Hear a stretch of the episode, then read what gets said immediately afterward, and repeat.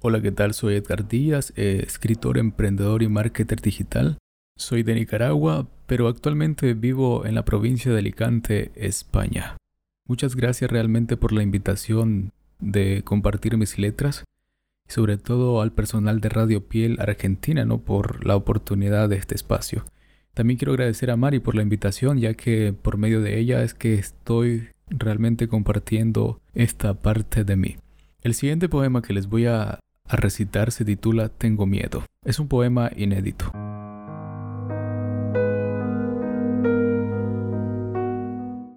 Tengo miedo de esconderme los oídos de este mundo y de aquella gente que mata con tan solo verte a la vuelta de la esquina, apuñalándote por la espalda y a quemarropa con balas de lengua sin el ímpetu.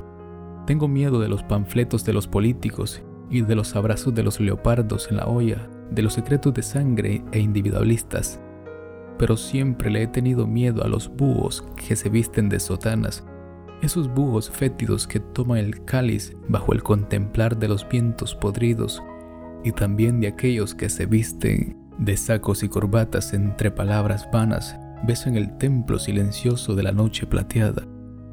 Tengo miedo de las madrugadas que chupan los huesos por las esquinas, como cruel espanto de las calles silenciosas y de los gritos que quedan después del silencio de la pólvora tóxica, de aquel plomo asesino que busca alguna víctima donde escapar e inyectar su veneno.